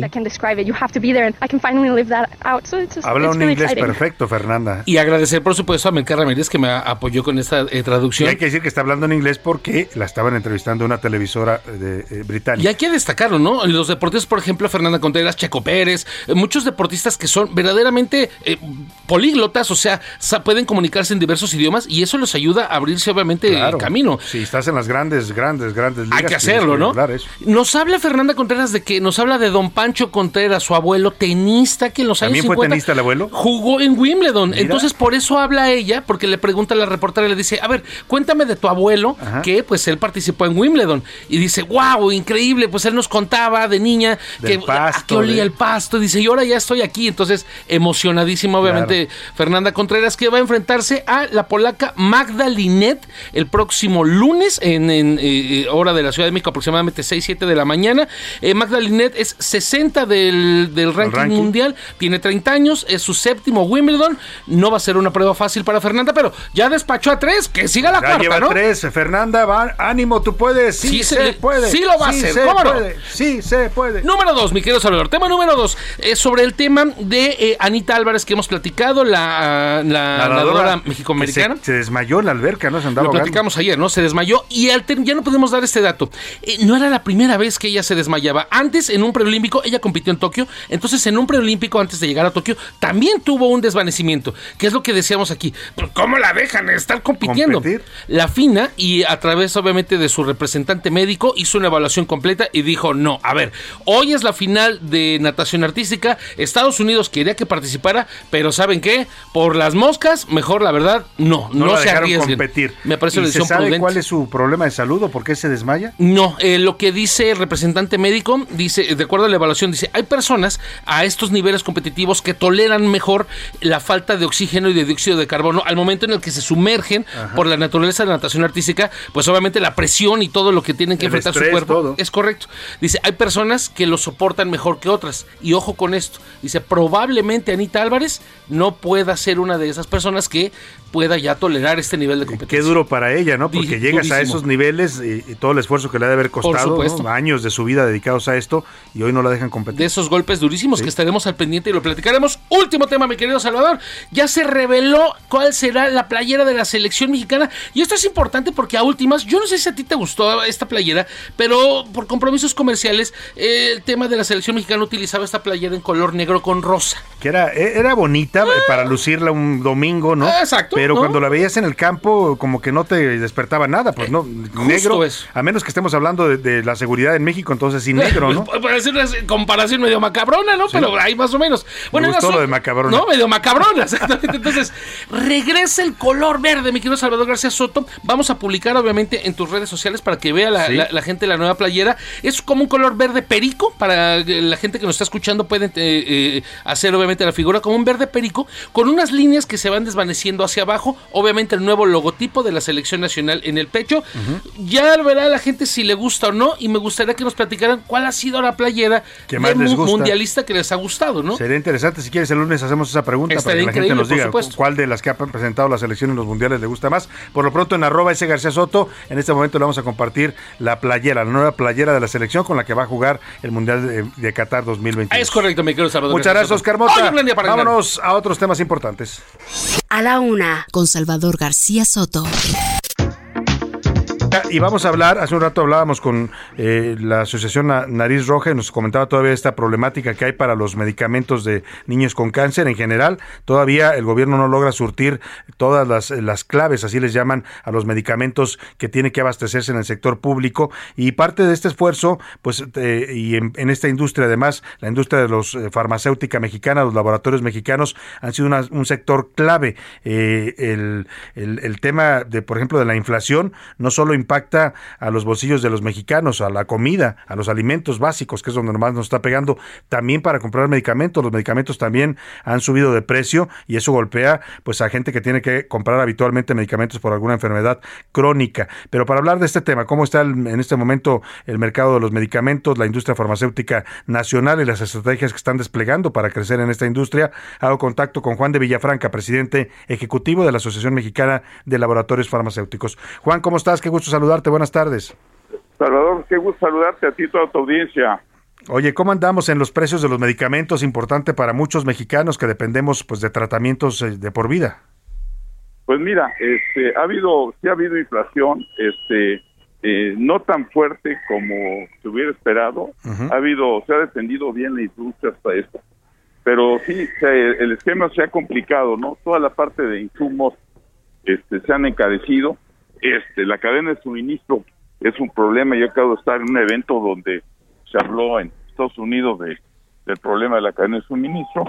Y lo que más impacta al bolsillo de los mexicanos es cuando les tiene que surtir el medicamento una institución pública y no la surte, entonces tiene que, que- tiene viene el gasto de bolsillo, de ahí pues es dinero que no tenían previsto y ante ante la necesidad pues la gente le da prioridad a la salud antes que otras cosas, ¿no? Claro, y en ese sentido, eh, ¿qué reportes tienen ustedes? Porque habían estado ustedes dialogando con el gobierno para coadyuvar, para colaborar con el gobierno en, en que lleguen todos los medicamentos al sector público. ¿Cómo va ese tema, Juan? Pues mira, este sigue sigue el tema poco, no no con la claridad que quisiéramos. o este o sobre todo que esté todo definido porque ahorita ya estamos a mediados de, de- de- de- del año y debería estar ya definido todo el esquema de compra del año que entra para iniciar ya el proceso de lo que serían el abasto de medicamentos para el próximo año. Entonces ahorita eso sigue igual. Entonces ese ese tema pues sí es preocupante no porque lo que se ve es que va a seguir siendo compras desordenadas. Ah, se ha incrementado de las compras que ha hecho el gobierno, que son insuficientes, han comprado aproximadamente 90 millones de piezas al mes cuando se requieren 150 millones. Ajá. Este, pues no no hay todavía un un orden de qué va a pasar y la mayoría de las compras y la tendencia es que la mayoría de las compras han sido compras directas. Las compras consolidadas este, Claro. son menos y eso no nos conviene a nadie. A nadie le conviene porque el gobierno paga precios más caros, además de, de la poca transparencia, Juan, al que se presta todo tipo de suspicacias y de posible corrupción. Y nos dices un déficit de 40 millones de piezas todavía cada mes está teniendo el gobierno. No, 60, 60, 60 millones. millones de piezas de 60 medicamentos. millones. Ahora, aquí ahorita lo que tenemos que tomar en cuenta es lo que decía yo hace un momento, el tema del, de la cadena de suministro se ha complicado mucho. Sí. Entonces, si antes era, si ha- siempre ha sido algo difícil, ahora se requiere más que nunca planeación, porque si no hay planeación no se puede comprar insumos, no se Claro. puede programar todo, ¿no? Claro. Estamos en una situación complicada. Ahora, la MELAF, la, la Asociación de Mexicana de Laboratorios Farmacéuticos que tú representas, Juan, eh, tien- entiendo que además pues de apoyar en el mercado interno, están buscando ahora nuevos mercados. Quieren ir, por ejemplo, a Centroamérica, a otros países, a llevar los medicamentos mexicanos, pues ya que aquí no los han querido tanto en este gobierno. Pues mira, este, se han vendido de, de el 92% de las compras públicas que ha hecho el gobierno ha sido a laboratorios establecidos en México. Sin embargo, este, hay una capacidad instalada y la calidad de los medicamentos eh, pues son muy buenos, el precio, y encontramos ahorita, dentro de toda esta situación, una oportunidad enorme que es de exportación. Entonces tenemos ya definido un plan de trabajo para exportar. Y vamos a trabajar, eh, tenemos previsto un acercamiento con la FDA para el mercado americano, que es el más grande, pero tenemos también proyectos ya muy concretos con, con, con Guatemala, con Panamá. Con Panamá tuvimos esta semana una reunión en Guadalajara donde vino la, la, la- la autoridad máxima sanitaria, donde nos expuso de manera muy clara cómo se pueden obtener los registros sanitarios allá, de ahí exportar a otros lados. Entonces, hay oportunidades interesantes y estamos abriendo nuevas avenidas. Claro. Mercado privado va a crecer mucho, ¿por qué? Porque va a haber va, va a seguir habiendo carestía en- de compras públicas, entonces pues hay que hay que buscar nuevas estrategias. Pues eso habla sin duda de, de la capacidad y también de la calidad de los medicamentos que producen los laboratorios farmacéuticos mexicanos, tanto que ya están en tratos con la FDA de Estados Unidos para exportar hacia allá. Pues estaremos muy atentos, Juan, a toda esta problemática de los medicamentos. Por lo pronto te agradecemos como siempre la información que nos das para nuestro público. Saludos, saludos a la audiencia, gracias. Muchas gracias Juan de Villafranca, presidente ejecutivo de la Asociación Mexicana de Laboratorios Farmacéuticos, la AMELAF. Vámonos, si le parece rápidamente, ah, pues ya no nos queda mucho tiempo. ¿Alcanzaremos a sacar la nota del desfile, del desfile gay de este fin de semana? Vámonos con esta información. Si le parece, tenemos una nota preparada para usted sobre esta marcha del orgullo gay. A ver, entonces vámonos, ¿con qué nos vamos entonces? Vámonos con el tema del aborto en Estados Unidos. Eh, hay polémica porque la Corte pues, revirtió un fallo de los años 70 en donde legalizaba el aborto en todo el territorio de los Estados Unidos. Ahora pues se abre la puerta que muchos estados rechacen el aborto, lo vuelvan a penalizar. Escuchemos parte de lo que está pasando. El presidente Biden ya reaccionó a este fallo de la Suprema Corte de Justicia. Me sorprende de criminalizar a las personas que deberíamos proteger. Imagínense tener, llevar a un niño de consecuencia de un incesto. Imagínense esto, sin opciones. Es un caso que sucede a menudo también. Mujeres que son arrestadas. Esto es cruel. Las leyes de los estados que criminalizan el, el aborto. Esto es algo irracional, literalmente. America back 150 years. Pues ahí está, también hay reacciones de la presidenta de la Cámara de- del Congreso, Nancy Pelosi, también están en contra de esta, lo consideran un insulto y una bofetada. Hillary Clinton, pues dice que es eh, preocupante porque muchos hijos de muchos estadounidenses creen que la decisión de tener un hijo es una decisión más sagrada que existe y en tales decisiones deben permanecer entre los padres y sus médicos. Hay polémica y debate en los Estados Unidos por este fallo de la Corte. Llegamos hacia el final de esta emisión, le agradezco que nos haya acompañado, le deseo que tenga un excelente fin de semana, gracias en nombre de todo este equipo, descanse, aquí lo esperamos el lunes a la una. Lo que piensa joven con el análisis y la crítica. A la una con Salvador García Soto. De lunes a viernes de 1 a 3 de la tarde.